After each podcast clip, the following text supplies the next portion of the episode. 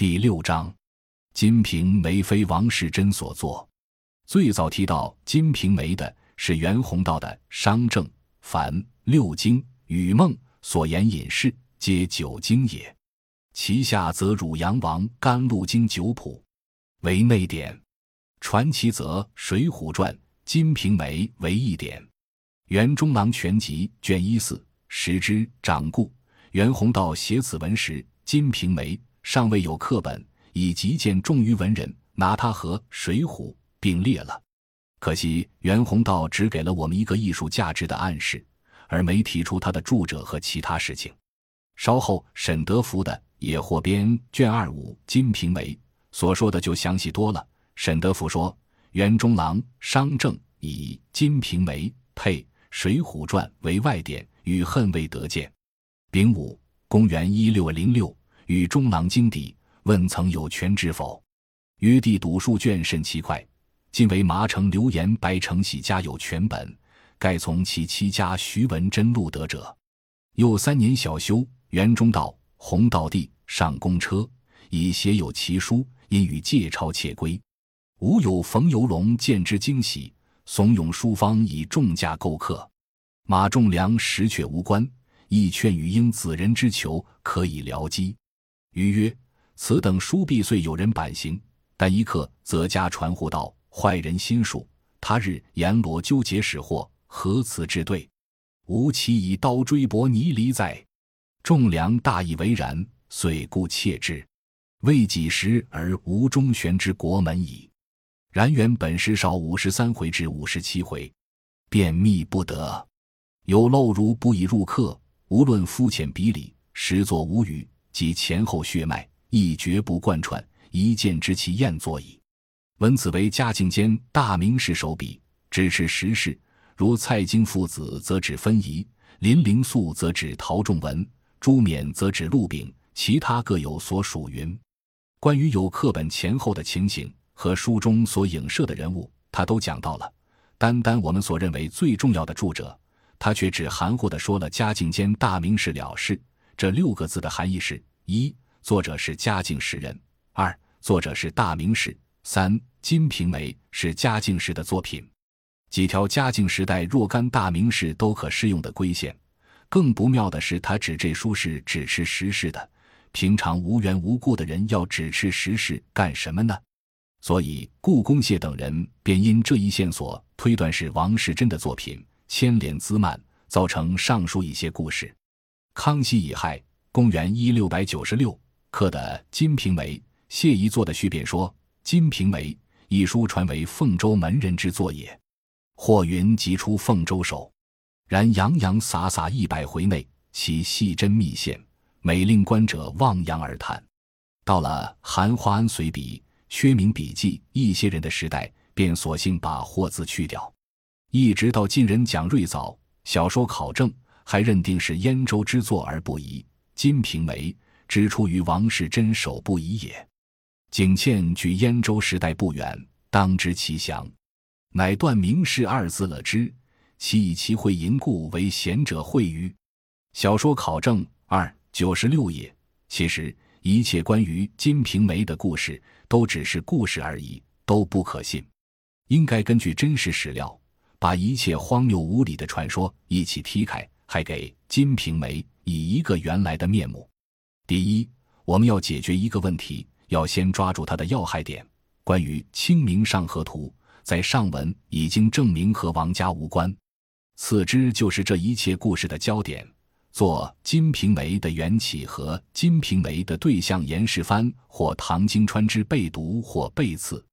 因为这书据说是作者来读严氏或唐氏的。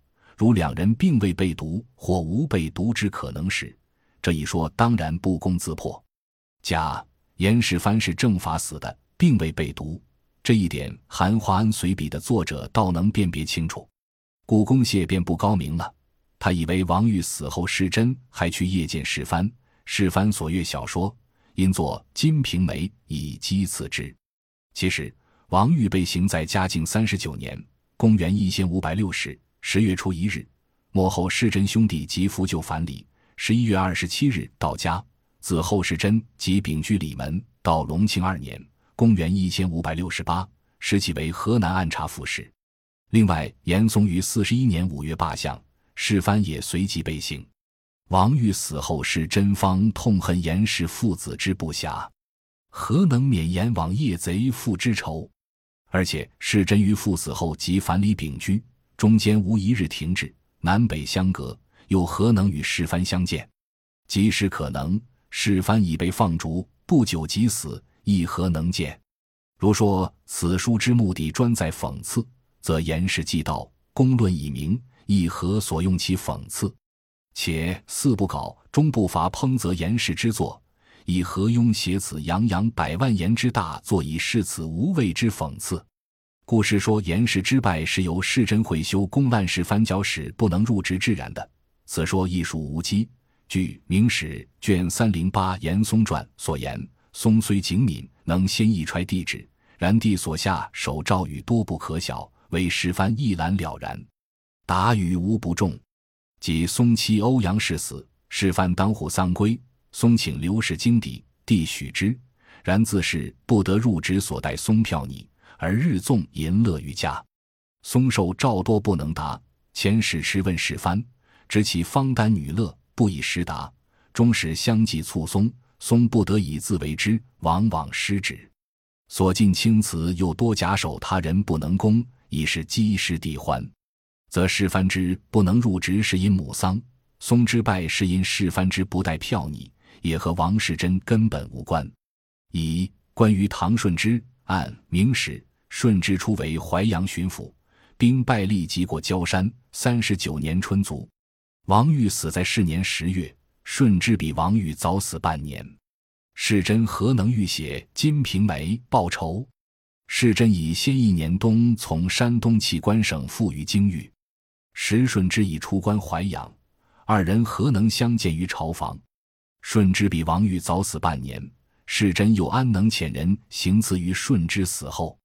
第二，嘉靖中大名士是一句空洞的话，假使可以把他迁就为王世贞，那么又为什么不能把他归到曾著有杂剧四种的天都外臣汪道坤？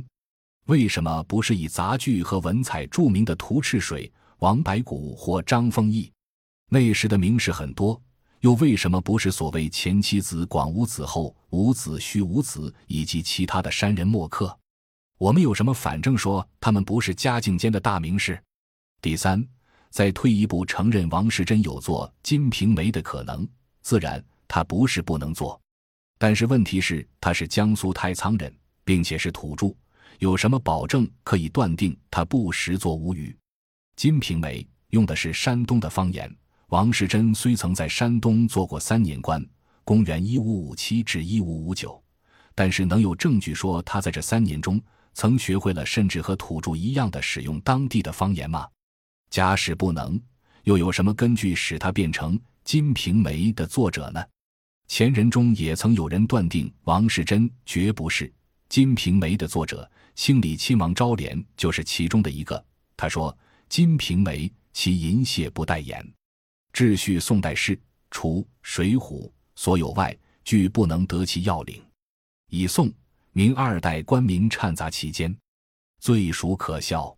世人尚未见商录、宋元通鉴者，无论宋元正史，燕州山人何至简陋若是，必为燕作无疑也。”《孝亭序录》卷二。做小说虽不一定要事事根据史实，不过假如是一个史学名家做的小说，纵使下笔十分不经意，也不至于荒谬到如昭廉所讥。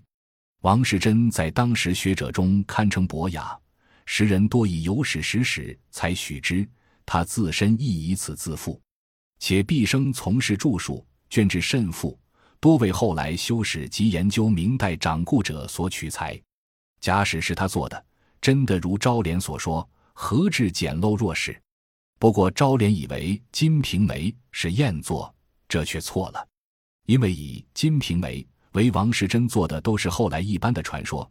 在《金瓶梅》的本文中，除掉应用历史上的背景来描写当时的市井社会奢侈放纵的生活以外，也丝毫找不出有作者的什么本身的暗示存在着。